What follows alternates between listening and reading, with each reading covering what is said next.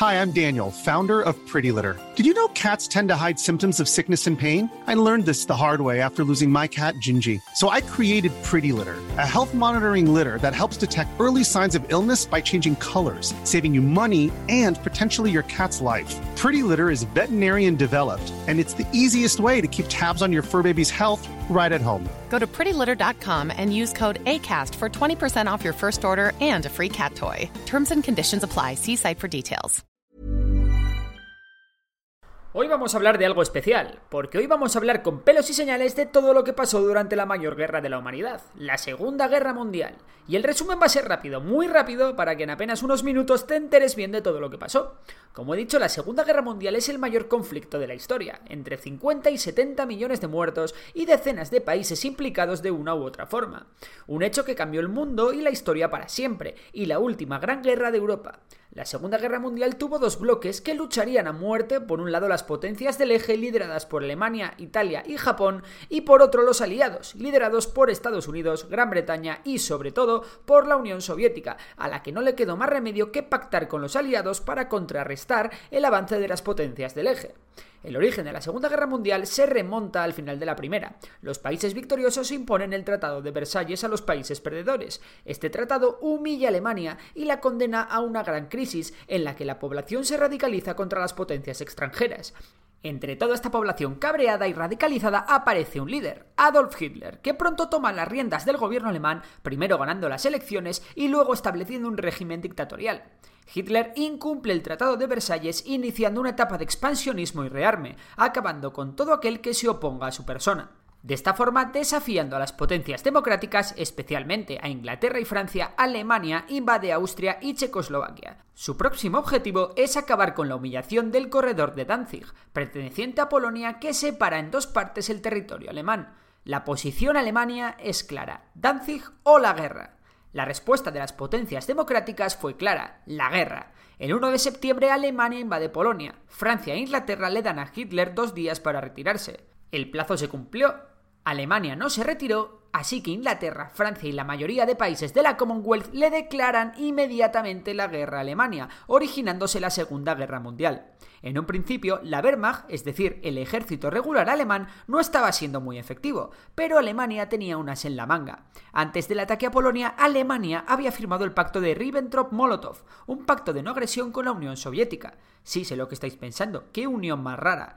Pues bien, este pacto tenía una cláusula secreta que establecía el reparto de Polonia entre Alemania y la Unión Soviética. Con los alemanes presionando a los polacos, el 17 de septiembre de 1939 la Unión Soviética ataca Polonia por el este y las defensas polacas se vienen abajo, no pudiendo mantener dos frentes a la vez. Polonia cae en menos de un mes y la Unión Soviética y Alemania se la reparten. Tras la conquista de Polonia apenas existieron movimientos agresivos entre Alemania y Francia e Inglaterra. Sin embargo, la Unión Soviética atacó a Finlandia, temerosa de la buena relación entre dicho país y Alemania, de la cual no se fiaba a pesar de ese pacto de no agresión. La gran superioridad numérica soviética, de hasta 10 a 1, apenas pudo resquebrajar las defensas finesas, y la llamada Guerra de Invierno fue penosa para el ejército rojo. No obstante, aquella guerra Finlandia no la podía ganar, y tras una gran ofensiva soviética que por fin rompió las líneas finesas, aceptó negociar con la Unión Soviética una rendición, por la que se mantenía la independencia de Finlandia a cambio de una serie de territorios. Pero ahora volvamos a Alemania. Alemania se nutría del hierro llegado de Suecia, vital para la construcción de aviones, barcos y vehículos blindados. Para asegurar la ruta del hierro, Alemania decide invadir Dinamarca, que se rinde sin apenas resistencia. Noruega también es invadida, pero lucha aunque no puede resistir el empuje alemán. Además, Noruega era clave ya que sería la base alemana desde la cual atacar el Ártico y el Mar Báltico. Por su parte, las potencias democráticas se mantenían a la espera. Tan solo un tímido ataque francés de intimidación se llevó a cabo durante los primeros meses de la Segunda Guerra Mundial. El 10 de mayo de 1940 comienzan las hostilidades. Preparándose para atacar Francia, Hitler decide pasar a la acción y tomar Bélgica y los Países Bajos, cayendo ambos países muy rápidamente. Francia había construido una gran línea defensiva impenetrable que guardaba su frontera llamada la línea Maginot, Por ello, era previsible que Alemania atacase Francia a través de Bélgica, creyendo que ningún ataque podría atravesar el bosque de las Ardenas situado entre la línea Maginot y la zona por la que los aliados pensaban que atacaría Alemania. Pero Francia se equivocó, y el ejército anglo-francés que defendía la entrada por Bélgica fue embolsado en un movimiento de pinza gracias a una nueva estrategia alemana llamada la Blitzkrieg o Guerra Relámpago. La Guerra Relámpago consistía en aprovechar la rapidez y movilidad de los tanques alemanes.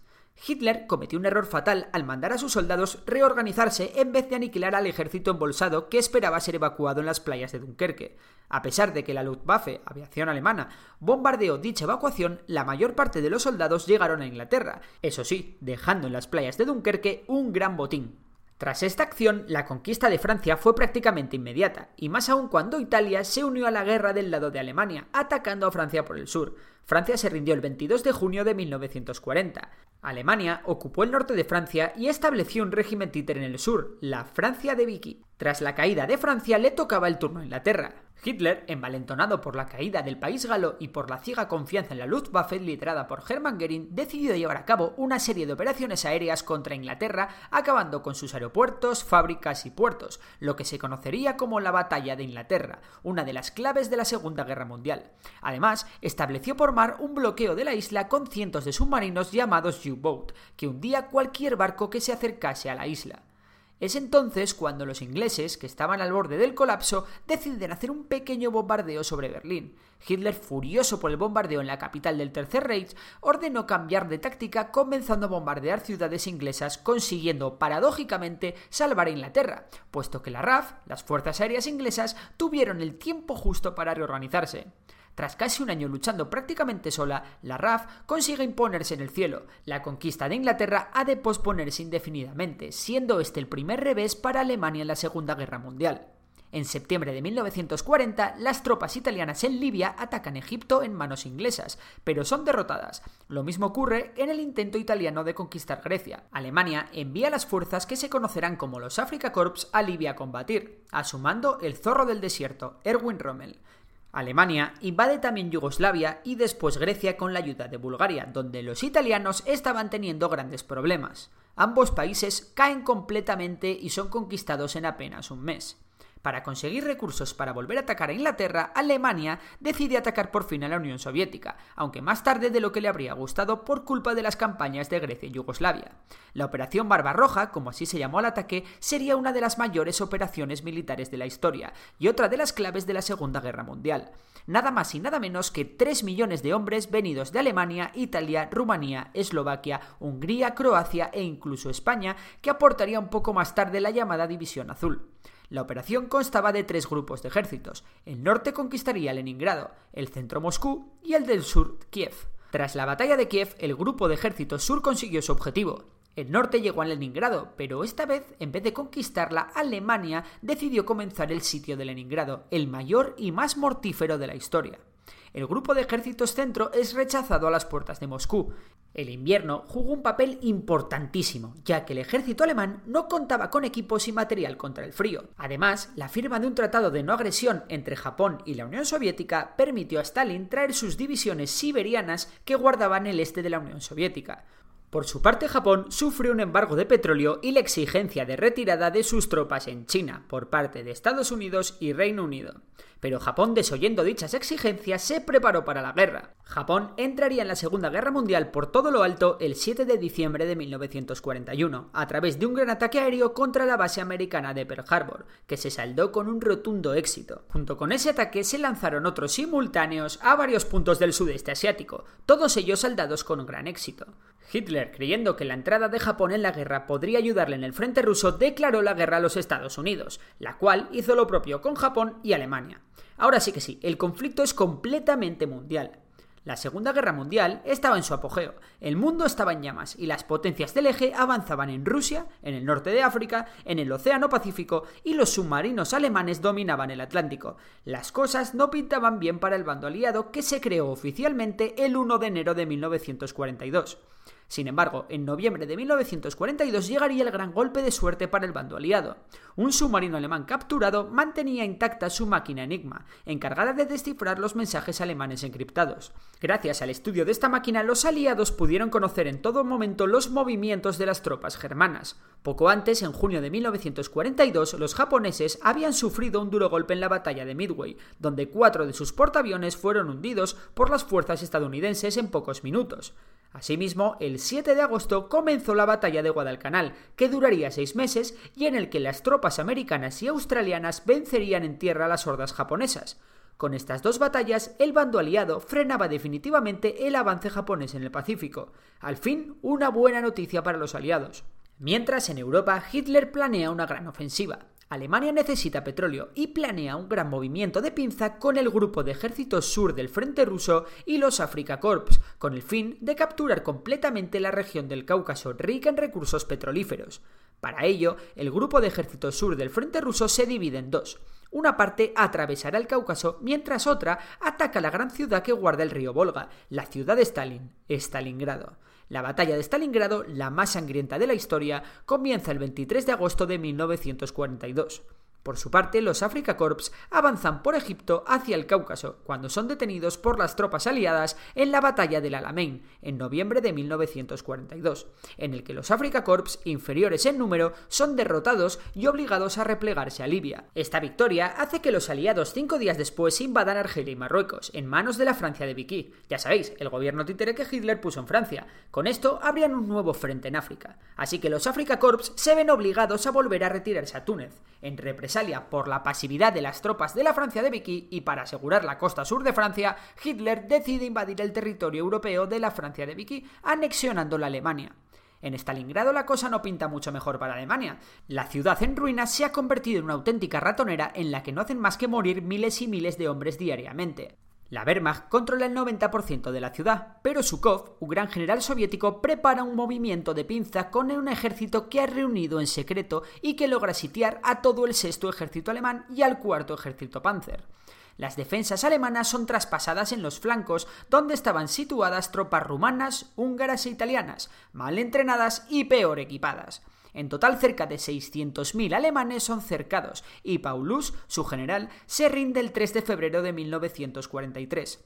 Alemania tiene que pasar a la defensiva y retirar sus tropas del Cáucaso, siendo este el verdadero punto de inflexión de la Segunda Guerra Mundial.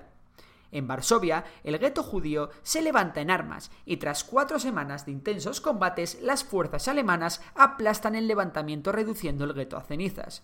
El 13 de mayo de 1943, los aliados entran en Túnez, haciendo 250.000 prisioneros italianos y alemanes, dejando África limpia de fuerzas del eje. Mientras tanto, en el verano de 1943, los alemanes han restablecido el frente y planean una gran contraofensiva con un objetivo, Kursk. Comienza así la batalla de Kursk, la batalla más grande de tanques de la historia en la que se da un empate técnico y un gran baño de sangre. Acto seguido, los aliados desembarcan en Sicilia, tomándola en apenas un mes. El régimen de Mussolini se colapsa y este es arrestado, lo que hace que Hitler dé por terminada la batalla de Kursk y decida invadir a sus aliados italianos para asegurar la defensa de la Italia continental. Para ello, Alemania prepara la línea Gustav. La línea Gustav resiste implacable, pero los aliados consiguen romperla en la batalla de Monte Cassino. Más tarde, por cierto, Mussolini será ahorcado. En enero de 1944, por fin las fuerzas del Ejército Rojo, que habían reanudado su avance tras la batalla de Kursk, levantaron el sitio de Leningrado e iniciaron un avance lento pero imparable hacia Berlín. Para acelerar el fin de la guerra y quitar presión a la Unión Soviética, los aliados decidieron llevar a cabo el desembarco de Normandía, la mayor operación anfibia de la historia, y que también supuso una batalla de inteligencia, con ejércitos falsos, tanques hinchables, espías y un largo etcétera. La operación se saldó con un rotundo éxito y desbordó las defensas alemanas. Francia cayó rápido, siendo París liberada por los españoles de la 9, formada por voluntarios republicanos. Poco después, la Unión Soviética lanzó la Operación Bagration con 2.5 millones de hombres con el fin de liberar todo Bielorrusia. Los aliados alemanes fueron cayendo poco a poco excepto Japón y Hungría. Alemania lanzó en diciembre de 1944 una última y desesperada ofensiva con el objetivo de tomar Amberes. Este duelo se conocerá como la Batalla de las Ardenas, que pese al éxito inicial alemán, pronto se fue inclinando hacia el lado aliado. Alemania había gastado gran parte de sus últimas reservas en este ataque, y ya nada podía evitar la caída de Hitler.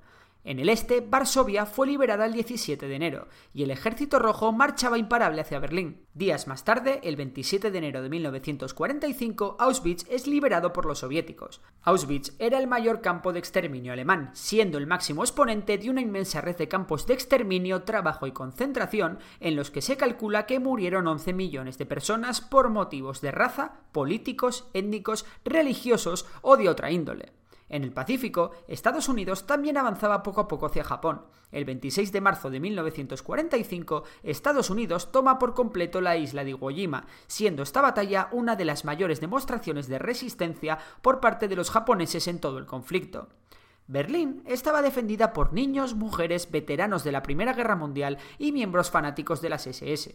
Durante la batalla de Berlín, la ciudad resistió bastante dado su estado, pero su caída era inevitable.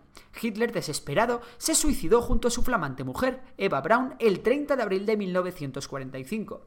Pocos días más tarde, el mariscal Keitel firmó la rendición de Alemania. La batalla de Berlín y, por tanto, la Segunda Guerra Mundial en Europa había acabado. En la batalla de Okinawa, las desesperadas tropas japonesas hicieron ver a los aliados que su victoria sería cara, en especial los kamikazes japoneses que se suicidaban estrellando sus aviones contra los barcos americanos. Por esto, el gobierno de Estados Unidos decidió comenzar una gran campaña de bombardeos contra objetivos militares y población civil japonesa. Esta campaña llegó a su culmen cuando Estados Unidos lanzó dos bombas nucleares en dos ciudades japonesas, Hiroshima y Nagasaki. Por su parte, la Unión Soviética atacó con éxito a las tropas japonesas que estaban cerca de sus dominios. Tras ello, Japón se rindió. Ahora sí, el 14 de agosto de 1945, la Segunda Guerra Mundial estaba completamente finalizada. Y ahora es el turno para ti. ¿Cuál crees que fue la clave de la Segunda Guerra Mundial? Si te ha gustado el vídeo ya sabes que puedes suscribirte al canal y darle un like. También puedes seguir a Memorias de PC en Facebook e Instagram y si quieres apoyarnos un poquito más tenemos abierto Patreon. Un saludo a todos y hasta la próxima. Hi, I'm Daniel, founder of Pretty Litter. Did you know cats tend to hide symptoms of sickness and pain? I learned this the hard way after losing my cat, Gingy. So I created Pretty Litter, a health monitoring litter that helps detect early signs of illness by changing colors, saving you money and potentially your cat's life. Pretty Litter is veterinarian developed, and it's the easiest way to keep tabs on your fur baby's health right at home. Go to prettylitter.com and use code ACAST for 20% off your first order and a free cat toy. Terms and conditions apply. See site for details.